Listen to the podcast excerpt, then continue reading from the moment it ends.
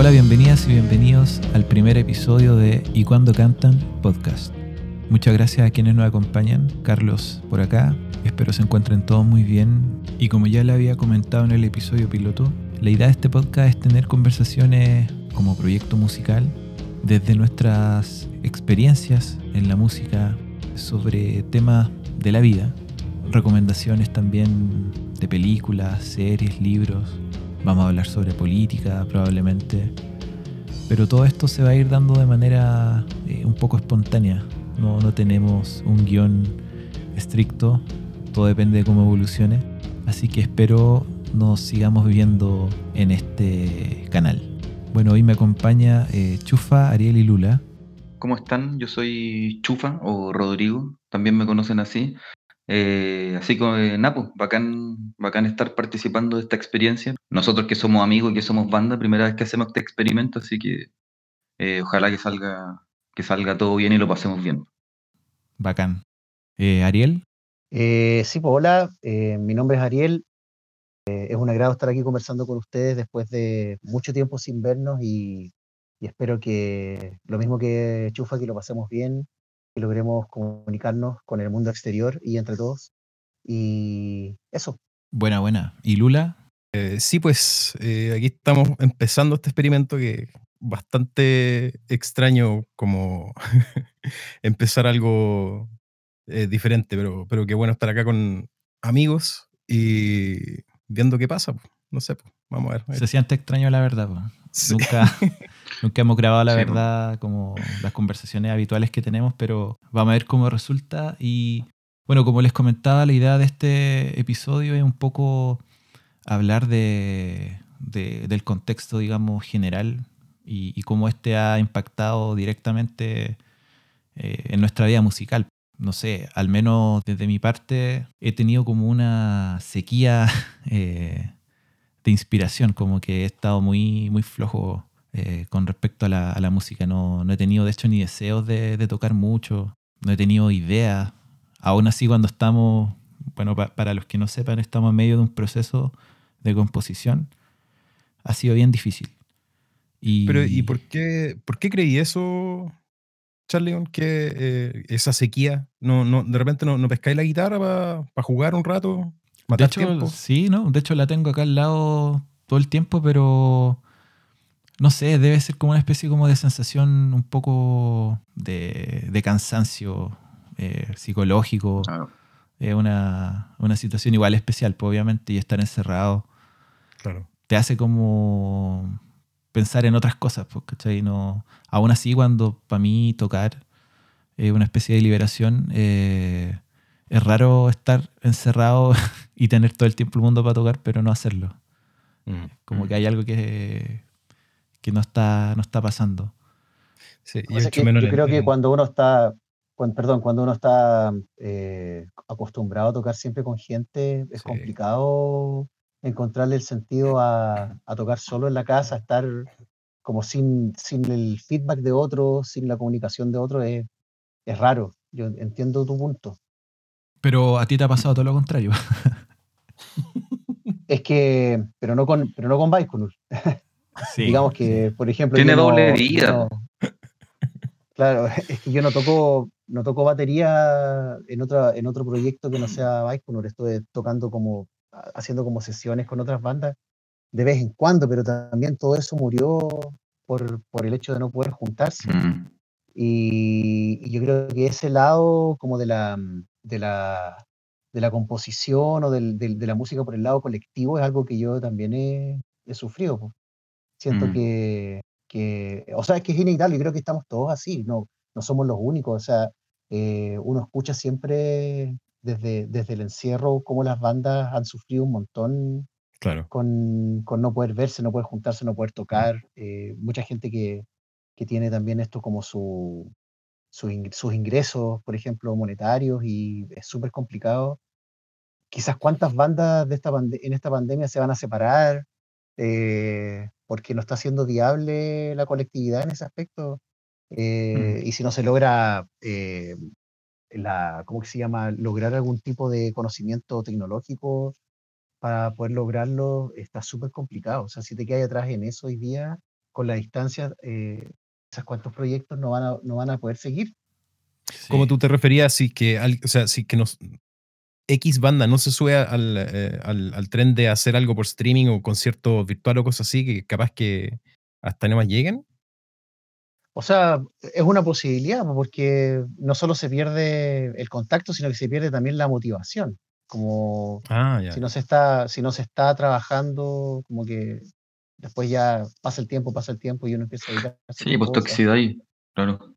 Oye, el, el, yo pensaba como en, el, en, el, en este tema y, y, claro, puede parecer obvio, pero al menos para mí, como que me, di cuenta finalmente que, el, que todo el proceso de creación de Baikonur es súper colectivo. Creo que nunca le, había, le había puesto como tanta atención o no me había dado tan, eh, tanta cuenta de que, de, que el proceso es súper colectivo. Y finalmente cuando eh, nosotros componemos algo, siempre, ya pues puta, lo llevamos a la sala, eh, lo trabajamos, lo destruimos y finalmente termina saliendo otra cuestión después de, de varias discusiones, conversaciones, ¿cachai? iteraciones en acorde, etcétera. Y, y, en ese sentido, por ejemplo, a mí también me ha pasado que hacer como idea en solitario me cuesta caleta. Y no porque no quiera, sino porque siento que, mm, eh, que le falta que alguien más lo, lo acompañe, pues, que alguien lo discuta, que alguien eh, aporte. Eh, y claro, pues hay herramientas para hacerlo. Ah, claro, claro. Mm. como, que, como que finalmente me doy cuenta que, que en, lo, en el aspecto musical yo sí necesito, ¿cachai? Que alguien, puta, lo, lo complemente, ¿cachai? Creo que no, ni cagando podrías, ponte tuyo, ser un solista, pienso. Sí, pues, me eh, a mí me pasa lo mismo. sí, pues, y, esa, y, esa, es una weá que, que, descubrí ahora recién, pues, ¿cachai? Nunca lo había, mm. lo había pensado, weón. Mm, a mí me pasa de repente que estoy mm. maqueteando ideas, así como eh, pesco la guitarra, empiezo a, a, hacer, a tirar una idea ahí, pero puta, como que desmotiva el, no tener feedback. El, onda, Oye, ¿qué mm. opinas de esto? Eh, no sé, bueno, es como, es como no, no, cacho cómo lo haces tú, Ariel, no, no, no sé, no me da. Em, es que yo creo que hay una cosa bien relacionada, pienso yo, ¿ah? Eh, con el formato, porque yo todo lo que he hecho solo musicalmente en la vida, como Martín Pescador o lo que estoy haciendo con Chacura ahora, eh, es más en el formato canción. Entonces, es distinto a Bike yo Como que eh, uno hace una estructura súper definida, eh, trabajáis en eso, te enfocáis, luego te enfocáis un poco en la letra. Y, y claro, a lo mejor eh, dentro del, del, mundo de los arreglos uno podría eh, tener ayuda o algo por el estilo, pero, pero es distinto a cómo funciona la música instrumental eh, con pasajes largos, con, con, mm. relatos como contados de otra manera. Yo siento que, que también me sería un poco complicado, creo yo, como hacer algo encerrado, digamos, como más de la onda del, de, de, la banda colectiva que tenemos. Y más desde la posición en, la que estoy en la banda, que yo soy el baterista de la banda, entonces siempre como que miro un poco desde, desde, desde atrás un, un poco lo que está sucediendo y uno va aportando y dando opiniones y, y dando vueltas o lo que sea, pero pero no, nunca, nunca he hecho eso en realidad. Mm, nunca me mm. salió como del formato canción. Entonces, no sé si, si, en realidad sería tan, tan natural para mí como, como trabajar en los formatos solistas en los que estoy acostumbrado a hacerlo. Bueno, esto de esto no, nos confirma también que, que Baikonur es, es, principalmente un colectivo. O sea, si es que no se hace de manera grupal la música de Baikonur, al parecer no, no funciona, porque siempre nosotros lo asumimos, pues como que siempre nos vimos en la sala de ensayo, todos juntos, tirando ideas. Alguien llegaba con una idea y otros lo, complementaban y así se iban sumando las cosas. Pero ahora que estamos como separados y solos, eh, como que no hay, no, está la magia, ¿cachai? Como que falta mm. De hecho, creo que no recuerdo ni un solo tema, que, que, que uno diga así, ya, este tema yo lo traje y se hizo, tal cual lo tenía en mi cabeza. ¿Cachai? No, Al Lula le pasa siempre eso, porque Lula siempre lleva. no, pero en serio, pues yo, pero yo encuentro que eso es bacán en todo caso, porque habla, habla como bastante bien, entre comillas, de, de cuánto somos capaces de ceder, de, de cómo podéis como trabajar incluso tu propio ego, ¿cachai? Como músico. Eh, y de cómo, esa weá, sí, pues, bueno. y de cómo entendís que el otro es importante, pues, ¿cachai? Y que, no, y que da lo mismo un poco si tú crees que las cosas que lo que tú traes ahí es como relevante si es que en, realidad al, al, grupo no le gusta es porque como que lo termináis aceptando. Yo, puta, yo de verdad destaco caleta eso de la banda, bueno. Yo estoy seguro que no ocurre en todas las bandas. O sea, estoy convencido si uno lo observa, pues, bueno, en otras bandas, ¿cachai? Yo me acuerdo, a mí, cuando tocaba en, otra banda, eh, ahí las peleas de egos eran heavy. Así yo de repente llegaba así como el bajista nuevo en una banda y veía como, como habían pelea entre el, el vocalista y, y, un, y, un, guitarrista. Y, y bueno, peleas, así onda, mm. peleando, gritándose en el ensayo, y no, eran, no éramos pendejos, o sea, todos, no sé, de 30 y, 34 años, 33 años, una cosa así, y era heavy ver las peleas hueonas, y yo puta, nuevo y ahí de espectador. ¿Cachai? Y era como, chucha, que, que, qué, incómodo me siento acá en este momento. Así. afinando el bajo, no pues, Claro. Puta, qué suerte no haber estado en banda así. No, nunca me ha pasado, creo, de, estar en una banda con, tanto drama de egos. Bueno, yo creo que si sucede eso, eh, está bueno replantearse si es que realmente quieres estar en una banda como colectiva o si quieres eh, músicos que toquen tu música, digamos, de tu proyecto solo. Bueno, quiero pasar a, a, una, a un tema que, creo que salió dentro ya de la conversa que, que, estamos teniendo y que tiene que ver un poco con la tecnología.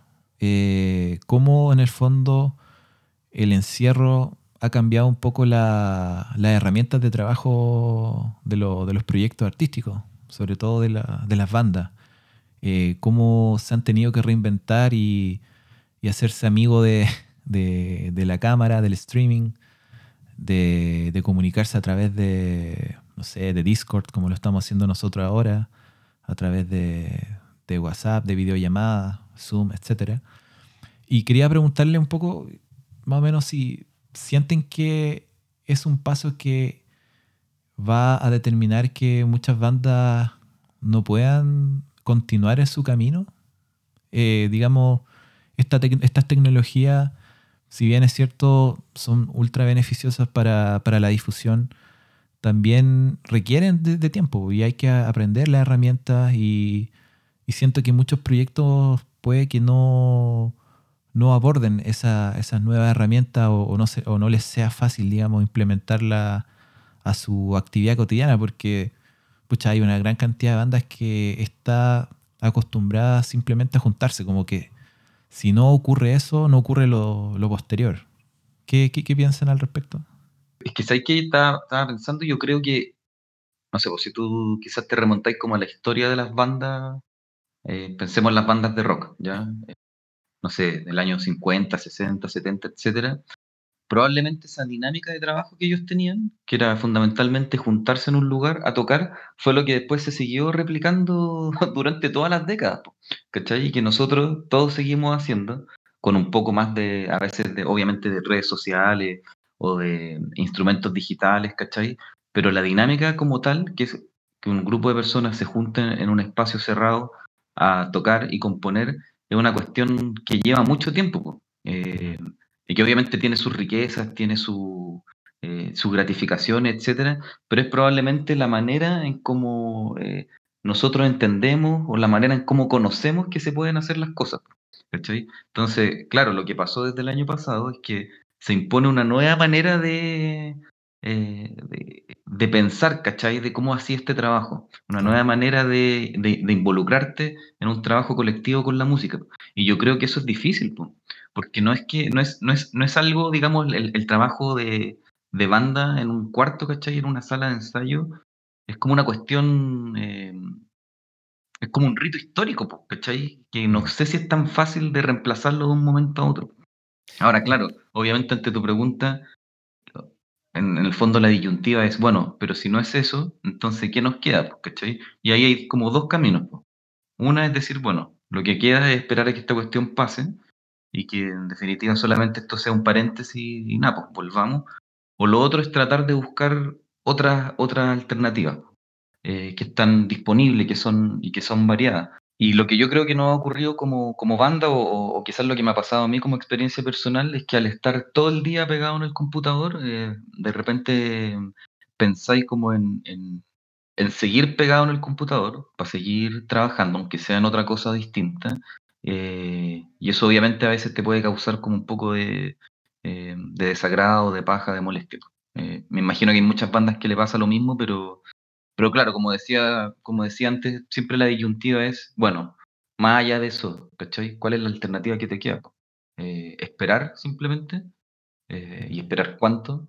¿O finalmente tratar de sumarte a algo, algo alternativo? Porque también me imagino que hay muchas bandas que lo han hecho y que han tenido como buenos resultados. Claro. Pero no hay.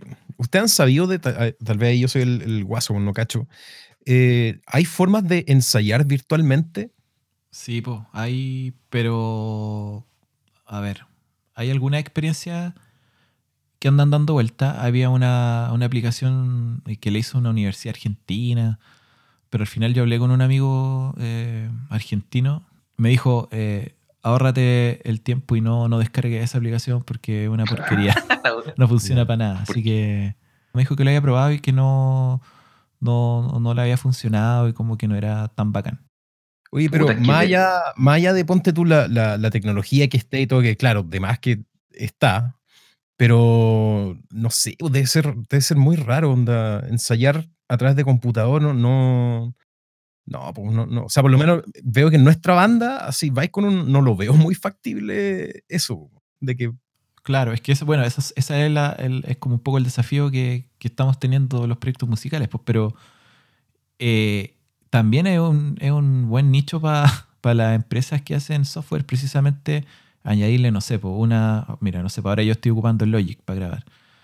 Que Logic, por ejemplo, haga una especie de versión Logic conectada con Zoom, ponte tú, y que todas las características de Logic eh, puedan eh, replicarse en una reunión virtual, pues, ¿cachai? O sea, creo yo que quizá ahora, ahora, ahora ya no hay muchas aplicaciones.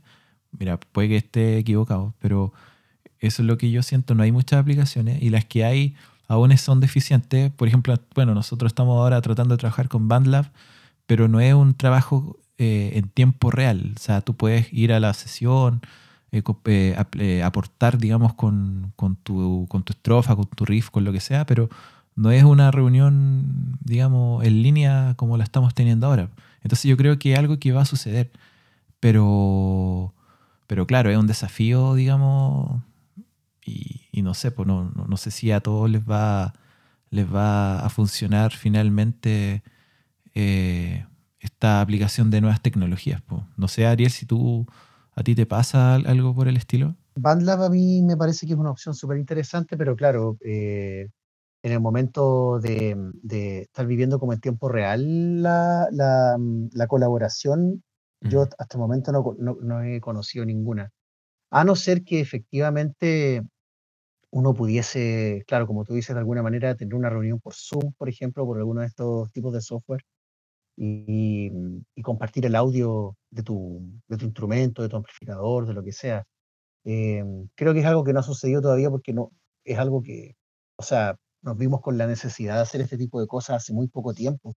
Claro. Entonces, quizás por eso no han salido. Y por otro lado, no sé, creo que el, el hecho de que las bandas en general estén en crisis, yo el otro día leía un, un reportaje en un medio, no me acuerdo muy bien, quiero que, no me acuerdo si era Pitchfork o algo por el estilo, de cómo han proliferado los proyectos solistas por básicamente como un, como, un, como un reflejo del, antes de la pandemia incluso, o sea, como un reflejo un poco de la, de, la sociedad en la que estamos viviendo hoy, de la manera en que se están relacionando la gente o, cada vez relacionando menos, eh, y también de los en el caso de los músicos como con intereses un poco más profesionales o más comerciales de, de, lo, de los costos, de qué tan, de qué tan fácil es, transportar un equipo, no sé, un grupo de cinco personas, seis personas en un tour, armar algo, una gira, digamos, cuando tocáis solo, eh, a diferencia de cuando tocáis con cinco o seis personas.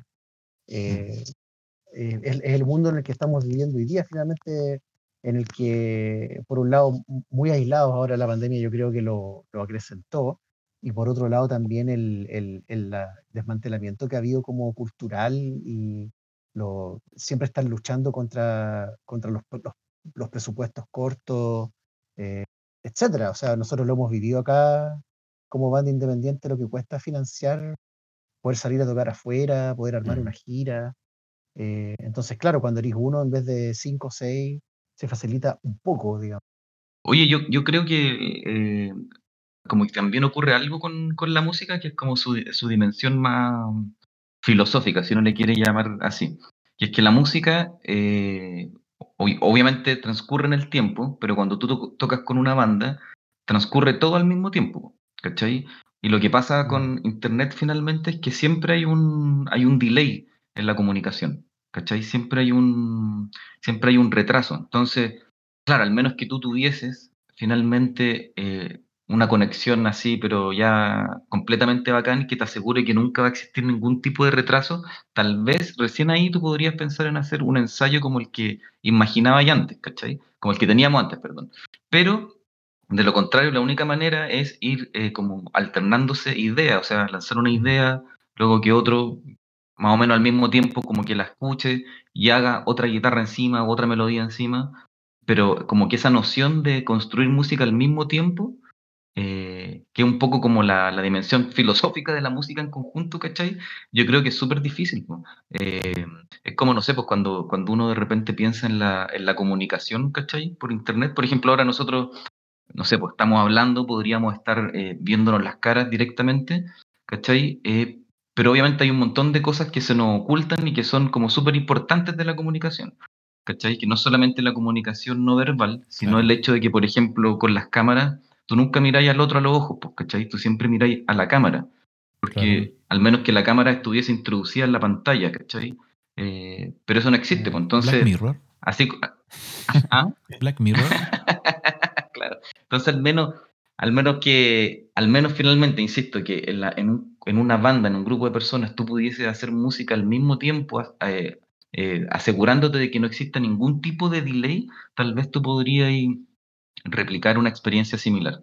¿Cachai? Mm. Eh, Oye, pero mira, ponte tú, hace poco, bueno, aquí, eh, no sé si sea bueno contar que esta- estamos trabajando en un EP como, como banda, nos adjudicamos un fondo, entonces hay muchas ideas que, estamos, que, que tenemos en, en este, o sea, hem- hemos hecho varias ideas que queremos eh, ponerla en, en el- en este nuevo EP, pero quería comentar eh, cómo fue para usted el proceso de hacer la maqueta con la cual postulamos al, al- al fondo. O sea, porque todo eso fue un ejercicio que, que- que- que salió ahora, pues, o sea, trabajo a distancia, y de hecho, tú, Chufa, me contabas que, que claro, pues echabais de menos así decir como, puta, no, este- el, el- teclado le, falta esto, o no, la, la comunicación no es, no es para nada expedita en esta, en, esta forma de trabajo, pero ¿cómo, cómo fue para ustedes esto en, en general? Porque creo yo que lo hicimos bastante rápido y como que sa- salimos del, eh, de- del, del- como que salimos victoriosos de, de la experiencia, creo yo. Sí, pero no, no participamos todo al final, po. Como Claro, que claro. fue un ejercicio entre todos, pero los que so- los que pudimos grabar fuimos algunos nomás por, por el mismo tema de tener la herramienta en el momento, ¿cachai? Tiene que ver, yo creo, que con lo que decías, Chufa, como con la parte filosófica del problema. Eh, hacer música en un colectivo, que al menos la, la experiencia de Baikonur, eh, genera o, o crea una identidad a raíz de, de- de ese, de esa reunión. Y, y cuando lo hacemos virtualmente, como, como dices tú, Lula, para el, para el concurso, y tuvimos que hacer una, una maqueta, digamos, con las herramientas que teníamos en el momento, Claro. no sé si realmente estaba eh, el espíritu de Baikonur ahí. Ahora, chuta, determinar si está o no está eh, es una, una pregunta me- media compleja, pero... Concuerdo, 100%. Pero no estaba esa magia que, que existe cuando estamos reunidos en la sala de ensayo. Claro. Y de hecho, bueno, eso, eso también es un tema, pues porque cuando hacen discos, eh, es diferente la forma de hacer un disco así como por parte versus eh, discos que se graban completamente, pues, o sea, como, como se hacía antes, o como lo- el, el- me acuerdo, el, el versus de Pearl Jam lo grabaron de una, ¿cachai? Eh, entonces, claro, ahí registráis 100% la magia que ocurre todos tocando ahí mismo, en vez de decir, ya ahora eh, vamos a grabar guitarras, ahora vamos a grabar eh, bajo, etcétera, ¿cachai? La grabación multipista, claro, es relativamente nueva, o sea, no- ya no es tan nueva, digamos, pero como pre, pre era Pro Tools, todo se grababa en una pura pasada en el estudio y, y con un costo gigante también. O sea, tenía que, ahí los músicos tenían que tocar, tenían que tocar bien. Tenían que eh, tocar porque bien Si no, porque si no, ¿cómo que se llama? No podíais repetir 100 veces una toma porque no había cinta y teníais que comprarla. Claro. Entonces, eran, era, otro, era otro contexto, digamos, pero el registro, si bien hace un rato ya se está haciendo eh, en multipista, tiene que haber habido en algún momento alguien que haya sentido que se perdía alguna magia ahí. Porque, claro, lo mismo que nos está pasando a nosotros ahora, como esa adaptación al cambio, yo creo que la vivieron en el momento en que grababan y decían, oye, pero esto en realidad no es hacer música en serio, más, o sea, o- o- porque, claro, pues, cuando uno, cuando toda una banda toca eh, junta, digamos, y graba un disco así, toda junta, suceden cosas que suceden una pura vez en la vida y que quedan registradas. Eh, y, eso, y eso a lo mejor para alguien es la magia de, de- de la del registro, digamos. Eh, entonces, pero los tiempos cambian y, y yo creo que uno se va adaptando a los contextos. Ya es súper impensado. Alguien que graba eh, sin multipista hoy día es como, no sé, es como un experimento, es como algo, Claro. no es el estándar, digamos, es como que Loquillo. estáis haciendo algo extraño, claro. Mm. O porque tenéis también muchos recursos para poder financiar algo así, o grabar en cinta, o lo Claro. que sea, que, que se está volviendo un poco a eso también, porque como los ciclos, como, como la vuelta al vinilo, por ejemplo. eh, hay mucha gente que grabando ahora está volviendo a ocupar los métodos antiguos para lograr obtener algo no tan estandarizado, como generar una diferencia. Mm. Pero es interesante esa discusión, como, como las cosas van cambiando y a lo mejor en el futuro efectivamente va, a lo mejor se va a generar un híbrido entre ensayos online y ensayos presenciales, quién sabe. Puede suceder. Te imagináis, está toda la banda tocando y el vocalista online desde Suecia. sí. Bueno, pero, pero si eso hace gorilas, por ejemplo. ¿La dura? Sí, pues. Así, así nació ¿Pero en show en vivo? ¿Ah? Pero ¿En show en vivo? Sí, pues. Ah, eh, no sé si son grabaciones, pero al menos todo el, todo el proceso de, de composición se hizo de manera remota, pues la banda nunca se juntó para, para grabar, pues, ¿cachai? Para componer. Ah, claro. Oye, pero claro, eso, eso iba a decir, como para no pecar de ingenuo, en realidad el, el grabar a distancia se debe hacer hace mucho, mucho Sí, rato, po, ¿cachai? sí. Pero, sí, claro, pues la cuestión, si la, per- como que, pero que hay, hay como dos distinciones ahí. pues. Uno es como lo que decía el Ariel, es si es que acaso hacer eso implica que tú pierdas algo, ¿cachai? Que cuando tú haces música eh, como en conjunto. Y es súper interesante en realidad, po, como pensar que en realidad hay algo que surge ahí, ¿cachai? Que es como un momento único y repetible en el tiempo. mm, Eh, es como bonito pensarlo así. Y lo otro es que, Mm. claro, pues probablemente en bandas que son menos democráticas, por ejemplo como lo- los- somos nosotros, es mucho más fácil. pues. Me imagino, no sé, pues, no sé, pues Steven Wilson, por ejemplo, me imagino que nos anda preguntando, ¿cachai? Oye, ¿te gustó esta guitarra? Es como, debe hacer todo en su casa y envía las pistas, pues, ¿cachai? Sí, Claro. Y el bajista, apréndete eso. O- obviamente, pues, ¿cachai? Entonces, claro, en realidad se debe hacer hace mucho rato. pues. The Cure, eh, ponte tú, el Robert Smith grababa así, po, onda a, a distancia, ¿cachai? Pero yo creo que tiene que ver con justamente con lo que tú decís, con onda como el nivel de, de dinámica democrática que tenga la banda, pues si es como, de nuevo, una persona la, la que compone versus eh, que hay varios compositores en, en la, en, la, en la banda.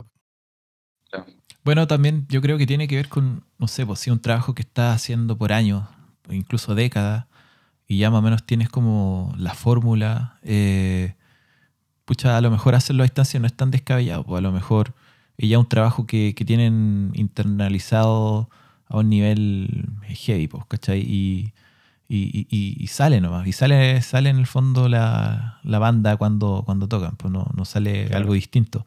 Pero yo creo que esta conversa igual me, me causa curiosidad porque ¿qué queda para el futuro? O sea, siempre tengo como la sensación de que decimos, oye, en el pasado en el, o hace de dos décadas o tres décadas atrás hacía de tal forma, pero no sé, pues en el 2050 van a decir lo mismo del 2020. po. Y a lo mejor esto Claro. va a evolucionar a un nivel que, que esto que estamos haciendo ahora, no, pues esto es, esto es lo real, pues esto es lo que corresponde, ¿cachai? O sea, que queda para el futuro. Y, Ah, y en ese sentido, yo pienso que lo que va a ocurrir, o, o lo que presiento que puede llegar a ocurrir, es que aparezcan, no sé, aplicaciones con realidad virtual, en el que tú te coloques los lentes y tengas acceso como a un estudio virtual con, con tus compañeros de banda y te veas y efectivamente te vean y, y toques, ¿cachai? Y, y, o sea, me parece totalmente eh, posible y eso va a suceder probablemente, no sé, en, en un año o este mismo año, no sé. Es que es, esa tecnología, de hecho, existe, ¿cachai? O sea, necesitáis las medias máquinas para que todo corra así sin latencia ni nada, pero Claro. ponte tu cámaras 360 que te, que te creen un espacio virtual y tú tengáis tu, tengas tus lentes de realidad, realidad virtual y te conectas con tu interfaz de sonido, etcétera. Todo eso, es- o sea, esa, tecno- esa tecnología está hoy en día, ¿cachai? Pero a nivel usuario, puta, ¿cuánta banda se queda abajo de, de eso? Pero, Mm. claro, pero quizás en 10, 20 años más va a ser, va a ser probablemente común. Si es que se llega, Claro. a extender eso, no va a ser caro, no va a ser, no va a ser extraño. Pero nuevamente, eh, o sea, claro, cada, cada época o cada década tiene su verdad, ¿cachai? Ujú. Va descubriendo como, como su paradigma. po. Yo personalmente O sea- no creo que haya, que haya como, como un- un- una verdad mejor que otra, po, ¿cachai? Cada, cada, cada tiempo va teniendo finalmente su interpretación de cómo son las cosas, pero finalmente uno igual siempre se tiene que hacer la pregunta, sobre todo en, en, la arte en general, de em, qué es lo que estáis como logrando eh, crear, ¿cachai? En cada momento. Y si eso que creas finalmente a ti te parece verdadero, te parece, eh, te parece bonito, te, te gusta, eh, te satisface, te hace feliz. em, ¿Cachai? Como que sea finalmente una pregunta súper relevante que uno se tiene que hacer, bueno, no solamente en la arte, pues en todo lo que uno hace en la vida, pero particularmente en, en- en el mundo de las artes. pues. Bueno, son temas bien interesantes y, y que nos podría tener aquí horas, pero probablemente nadie escucharía el episodio, así que lo vamos a cortar. Eh, pero con el ánimo, obviamente, de seguir conversando, no sé si exactamente de lo mismo en el próximo episodio, pero, pero sí algo relacionado a, a la música y, bueno, nuestras experiencias personales. Eh, no sé si en el próximo capítulo, pero una sección de recomendaciones, dado que en este, en, este encierro hemos consumido una gran cantidad de, de, series, de películas, libros, etc. Y sería bueno compartir de pronto con, con la gente que está escuchando a ver si a más de alguno le puede interesar alguno de, de los títulos. Eh, pero bueno, ahora lo dejamos hasta aquí. Esperamos que todos estén muy bien. Gracias por escucharnos. Eh, nos vemos en el próximo capítulo. Y, eso, no sé, ¿quieren decir algo? Adiós. Eh, me- Muchas gracias. Adiós, muchas gracias por la atención y ojalá sigamos, podamos seguir comunicándonos de esta manera que está muy interesante. Exacto. Así que nos vemos. Gracias a todos. Nos vemos. eh, y cuando cantan, podcast. Ya vamos a explicar por qué se llama así el podcast.